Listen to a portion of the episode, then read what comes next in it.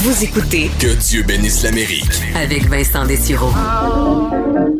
a bootlegger's daughter who always drank water unless there was liquor around.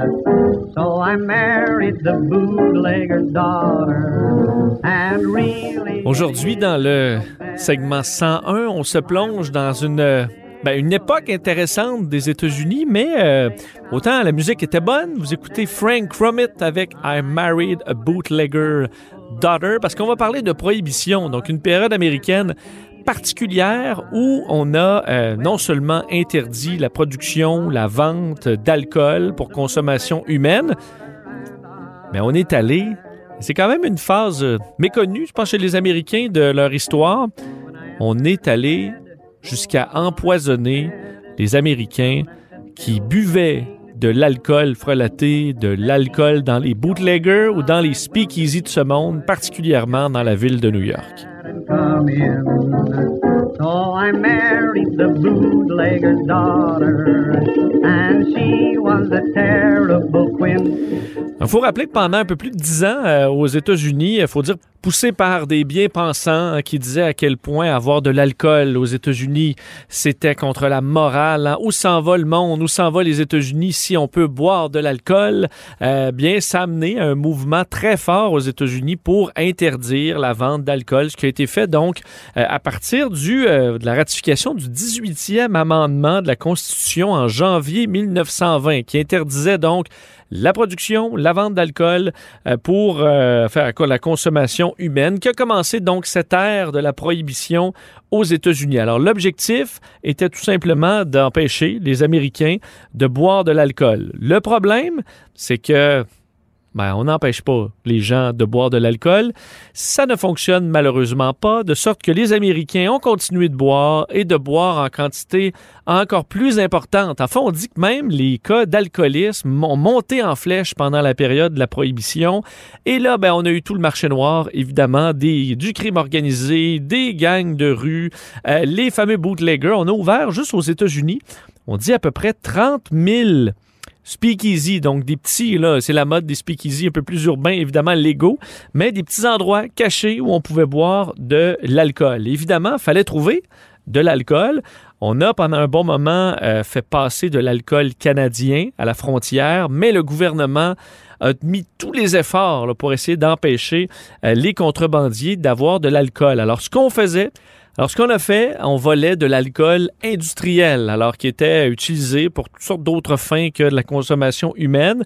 Mais l'alcool industriel, on en produisait beaucoup euh, et on la volait. On la volait même beaucoup. On dit au milieu des années 20, 60 millions de gallons d'alcool industriel étaient volés annuellement pour satisfaire ben, les Américains qui buvaient toujours de l'alcool malgré la prohibition.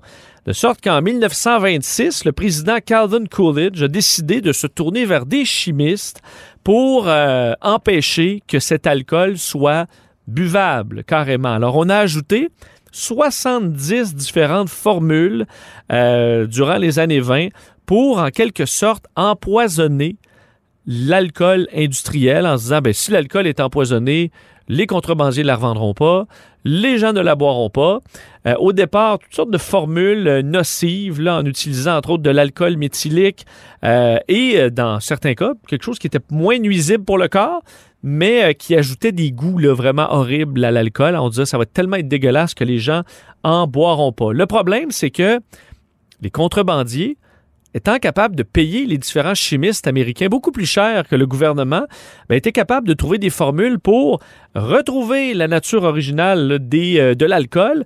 Alors, on lui enlevait ses produits chimiques, on lui enlevait son, mauvais goût et on était capable de recruter ces chimistes. De sorte qu'à la moitié de 1927, ben, à chaque fois, on essayait de repousser la limite de ces poisons et on s'est mis à ajouter tout que du stock, du kérosène, euh, de la brucine, de gasoline, du benzène, euh, du zinc, des sels de mercure, de la nicotine, de l'éther, du chloroforme, du camphore, euh, de la quinine, de l'acétone. Et à un certain moment, le département du Trésor, a dit M- montez les niveaux d'alcool méthylique jusqu'à 10% Et malheureusement, c'est d'ailleurs cette dernière partie qui a été la plus mortelle. Ça s'est mis donc à mourir et pas à peu près. Entre autres, une journée euh, qui est passée un peu plus à l'histoire, le jour de l'an 1927, où à New York, seulement 41 personnes sont mortes, euh, soulevant la colère, entre autres, du médecin en chef de l'État de New York, le docteur Norris, qui n'en revient pas, demande à ce que le gouvernement américain euh, rende des comptes, sachant très bien, selon lui, que ben, cette utilisation de poison ne donne absolument rien et que ça touche surtout les résidents les plus pauvres. Parce qu'évidemment, les riches, ils boivent aussi, mais peuvent se permettre les meilleurs whiskies du pays. Ils n'ont pas de problème. Ce sont les pauvres qui, évidemment, se retrouvent à boire cet alcool mortel. Va arriver donc de plus en plus de questions. Euh, on peut lire un extrait du Chicago Tribune dans un éditorial de 1927 où on dit normalement aucun gouvernement américain n'embarquerait dans ce genre de business. Seulement, il y a un fanatisme curieux là, autour de la, de la prohibition qui fait que certains sont prêts à tout, même les gestes les plus barbares, qui sont considérés soudainement justifiés pour la prohibition. On dit aussi que les élus qui sont contre l'empoisonnement des Américains, en gros, là, des Américains qui utilisent cet alcool-là, se font pointer du doigt, se font traiter de, ben, gens qui font du copinage avec les criminels euh, et que les euh, bootleggers et ceux qui boivent dans ce genre d'endroit-là ne méritent aucune sympathie. Alors, euh, c'était l'époque, donc 1927.